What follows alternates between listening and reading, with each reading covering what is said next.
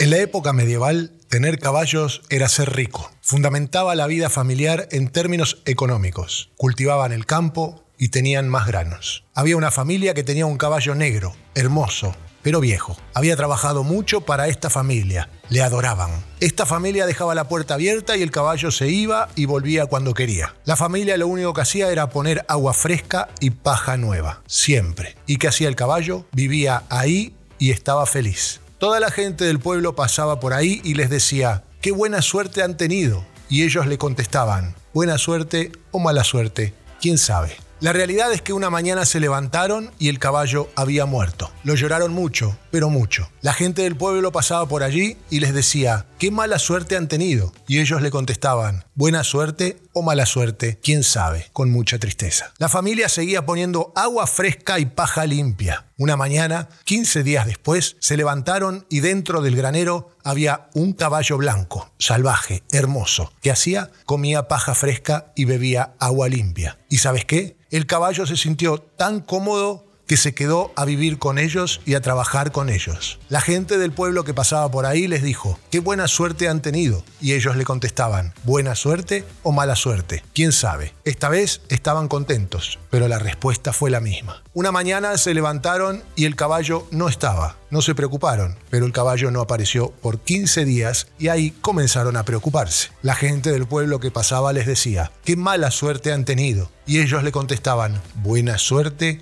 o mala suerte, quién sabe. El caballo se había ido. ¿A dónde se había ido? A las montañas, a buscar a sus amigos para que vengan al establo donde siempre había agua limpia y paja fresca. Estaban todos encantados, podrían entrar y salir del establo y siempre tenían la comida. ¿Sabes lo que dijo la gente del pueblo? Qué buena suerte han tenido. Y ellos le contestaron, buena suerte o mala suerte, quién sabe. Tenían un hijo, ese hijo les ayudaba en el campo a cultivar, a domesticar. Una mañana domesticando a uno de los caballos, se cayó y se rompió las dos piernas y los dos brazos. Y la gente del pueblo que pasaba les decía, pero qué mala suerte han tenido. Ahora que tienen muchos caballos, no tienen la ayuda de vuestro hijo. Y ellos le contestaban, buena suerte o mala suerte, quién sabe. La realidad es que había muchas guerras entre pueblos. El ejército pasó llevándose a todos los jóvenes menos a su hijo. No se lo pudieron llevar porque tenía las extremidades rotas. Muchos jóvenes murieron en esas guerras y cuando la gente del pueblo pasó,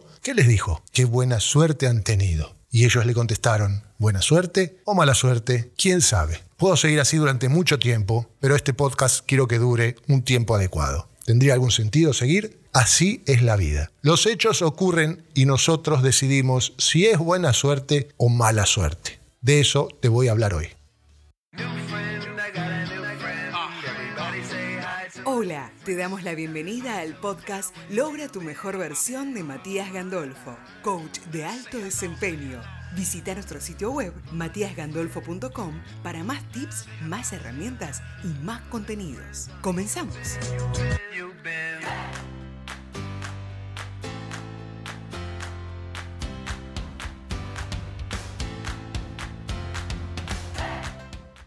¿En qué nos vamos a centrar? ¿En la buena o mala suerte? ¿Sabéis qué fue lo bueno que hizo esa familia? Poner agua fresca y paja limpia todos los días. Tener el establo abierto. La buena suerte es lo que vos construís. La buena suerte depende de vos. ¿Cómo gestionás tu suerte? Desde el punto de vista biológico, vivir es consumir tiempo, oxidarse. Desde el punto de vista psicológico, es tomar elecciones. Y elegir es priorizar, poner una cosa delante de otra. Y eso es lo que va a marcar tu suerte. Pasteur dijo, la suerte favorece a las mentes preparadas. Una vez más, lo único que se interpone entre vos y la buena suerte es tu mentalidad. Las personas se preguntan a menudo, ¿Por qué tengo mala suerte? Algunas culturas usan tréboles de cuatro hojas, patas de conejo, herraduras y piedras de jade para alejar la mala suerte. Recitan dichos y frases hechas. Evitan el número 13. Practican extrañas supersticiones. Por ejemplo, Tiger Woods siempre vestía camisetas rojas en el último día de un torneo. Serena Williams hacía rebotar la pelota exactamente cinco veces antes de su primer servicio. Jennifer Aniston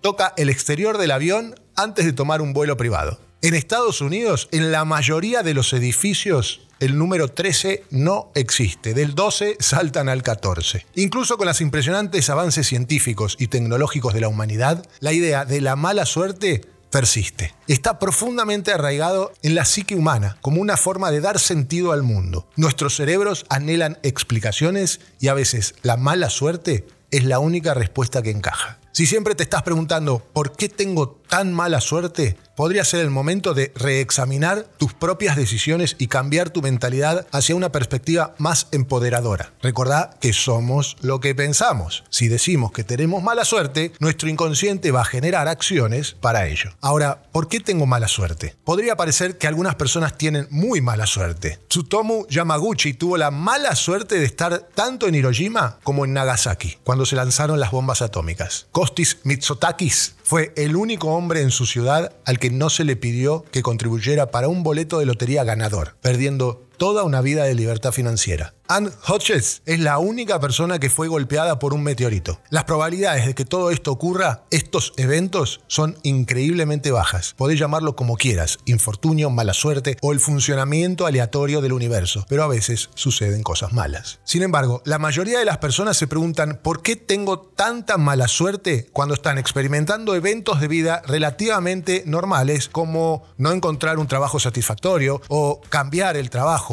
comenzar un negocio que parece que no puede despegar. Estuvieron saliendo durante años, pero no consiguieron a la persona adecuada. O se enamoran por sus relaciones e implosionan. ¿Te suena familiar? En estos casos, preguntas como ¿por qué tengo mala suerte en todo? están en el camino equivocado. Debes hacerte la pregunta correcta. ¿Cómo afectan mis propias acciones y creencias a mi supuesta mala suerte? ¿Qué puedo hacer de diferente para crear la vida que deseo y merezco? En vez de centrarnos en las explicaciones, buscar ¿Qué acciones puedo hacer diferente para la próxima situación? Recordad que nuestra vida está regida por nuestros paradigmas. Estos son creencias, reglas o teorías que tenemos en nuestro inconsciente. Siempre es ahí donde se alojan, porque si estuviera en nuestro consciente sería muy fácil detectarlo. Estos paradigmas son nuestro sistema operativo. Sobre él actúa todo lo que nos ocurra. Otra vez, Kostis Mitsotakis, el hombre que perdió millones, no se detuvo con su propia mala suerte. Como cineasta aprovechó la oportunidad para hacer un documental sobre su pueblo ganador de la lotería. Dice que no cambiaría nada, sabía que el resultado final de su vida dependía solo de él. ¿Cómo deshacerse de la mala suerte? Algunas personas tienen toda la suerte del mundo. ¿Alguna vez tuviste este pensamiento? Es hora de deshacerse de él de una vez por todas. ¿Sabes por qué? Porque ahí dejas todo el poder en el afuera y no en vos. Y el poder siempre está en nuestra mente. Estas personas no están bendecidas por la suerte, sino que tomaron decisiones conscientes para hacer estas nuevas cosas. Siempre te aliento, leas o investigues la vida de visionarios o de personas de éxito y vas a ver que no fue de la noche a la mañana que lograron lo que hoy vemos. Solo que siempre nos quedamos con el resultado y no con todo el proceso que los hizo llegar a ese resultado. Te voy a hablar de nueve puntos. El primero es, ¿crees que controlas tu vida? Las personas exitosas saben que la respuesta a ¿por qué tengo tan mala suerte? no importa, porque ellos controlan sus propios destinos. Tienen una mentalidad de crecimiento y creen que el cambio es posible. Asumen la responsabilidad de sus vidas y creen que solo ellos pueden convertirla en una obra maestra. A esto se lo llama tener un foco de control interno y es esencial para cambiar tu suerte. El punto número dos es reconocer tus necesidades de crecimiento. Todos estamos impulsados por las seis necesidades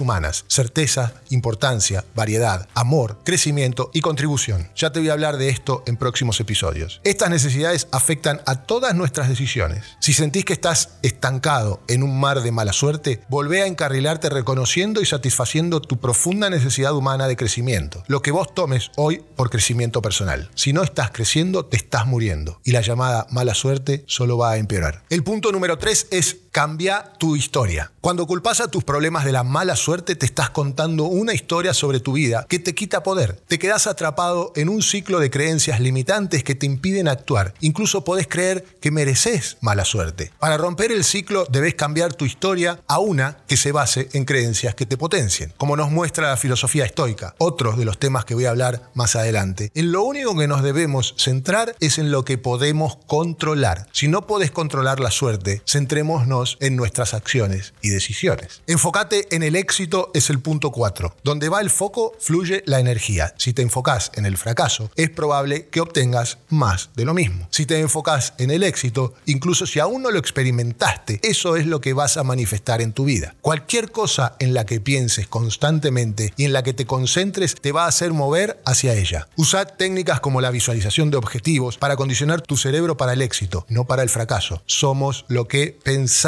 Te lo digo en los 30 episodios anteriores. El punto número 5 es frenar los patrones de pensamientos negativos. ¿Cómo reaccionás cuando suceden cosas malas? ¿Dejas que afecte a tu forma de pensar, deprimiendo tu estado de ánimo o atascándote en patrones de pensamientos negativos como ¿por qué tengo mala suerte con todo? No tenés que hacerlo. Aprende a reconocer e interrumpir estos patrones, reemplazándolos con palabras y pensamientos positivos. Cuando cambias tus palabras, cambias tu vida. Si comenzás a reconocer que estás entrenado en uno de estos patrones, ya es un paso enorme. Rompelo, poniendo música que te saque de ahí, saliendo a pasear o haciendo algo que cambie el pensamiento, que cambie el patrón. El punto número 6 es observar los problemas como regalos. Cuando le suceden cosas malas a las personas exitosas, no preguntan ¿por qué tengo mala suerte? Ellas se preguntan ¿cuál es la lección acá? ¿Para qué ocurrió esto? Cada problema es un regalo. Sin problemas no creceríamos. Cambia tu perspectiva y empezá a ver los obstáculos como oportunidades de crecimiento. Esta actitud es fundamental si querés revertir tu suerte. Las cosas no nos pasan a nosotros, sino para nosotros. Al darme cuenta de esta frase tan simple, al comenzar a decírmela cuando algo ocurre que no está dentro de mi expectativa, inmediatamente cambio el foco de pensamiento, rompo el patrón. Practica la gratitud. Punto número 7. Cuando sos agradecido desaparece el miedo y aparece la abundancia. Un estado de gratitud total no puede coexistir con emociones negativas, por lo que es una herramienta muy poderosa para cambiar la mala suerte. Cuando elegís enfocarte en la abundancia de tu vida en lugar de en lo que te falta, te vas a sentir más feliz y satisfecho. Y las personas felices y realizadas no pierden el tiempo preguntándose por qué tengo tanta mala suerte. Esto es lo que me costó mucho al principio, ya te dije que soy agnóstico, que creo solo en lo que se puede mostrar. Y esto del agradecimiento siempre me sonaba esotérico o algo así. Cuando me puse a investigar un poco más, descubrí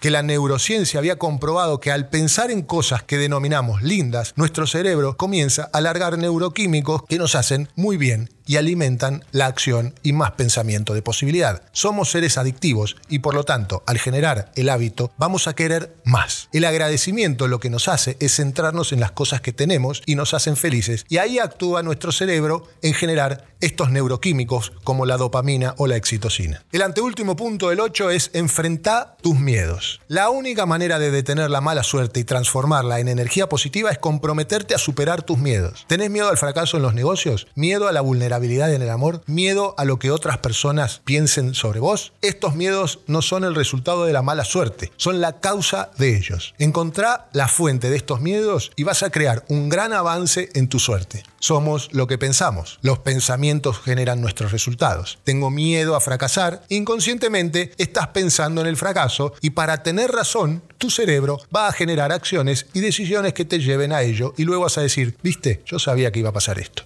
El último punto es toma acciones masivas. ¿Podés apostar a que Tiger Woods o Serena Williams o el mismísimo Lionel Messi se sentó a pensar por qué tengo tanta mala suerte? Después de experimentar contratiempos y fracasos, se levantaron y establecieron metas aún más grandes. Tomaron mayores riesgos, tomaron decisiones difíciles y tuvieron una fe imparable en sí mismos. Ni siquiera consideraron la mala suerte tomaron medidas. La vida es matemática, la vida son estadísticas. Como dice la frase, tanto va el cántaro a la fuente que al final se rompe. Ahora, tenés que desear mucho tu sueño, transformarlo en una meta para accionar hasta que el cántaro se rompa. ¿Deseas tu sueño tanto como para tomar acción ya? ¿Qué estás dispuesto a perder o qué estás dispuesta a perder hoy para lograr que tu sueño se cumpla. Los pensamientos generan emociones, las emociones generan estrategias, las estrategias generan tácticas, las tácticas generan acciones y las acciones generan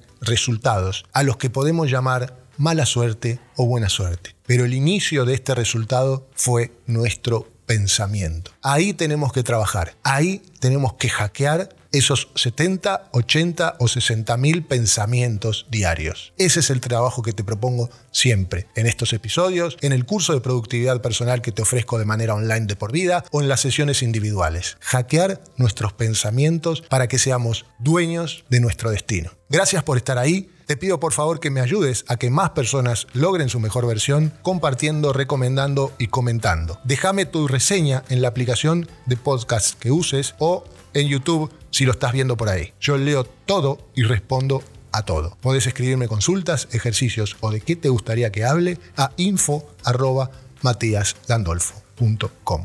Gracias por escucharnos. Te recordamos suscribirte a este podcast, compartirlo y ayudarnos a que más personas logren su mejor versión. También puedes seguirnos en Instagram, arroba matías-gandolfo. Nos vemos en el próximo episodio.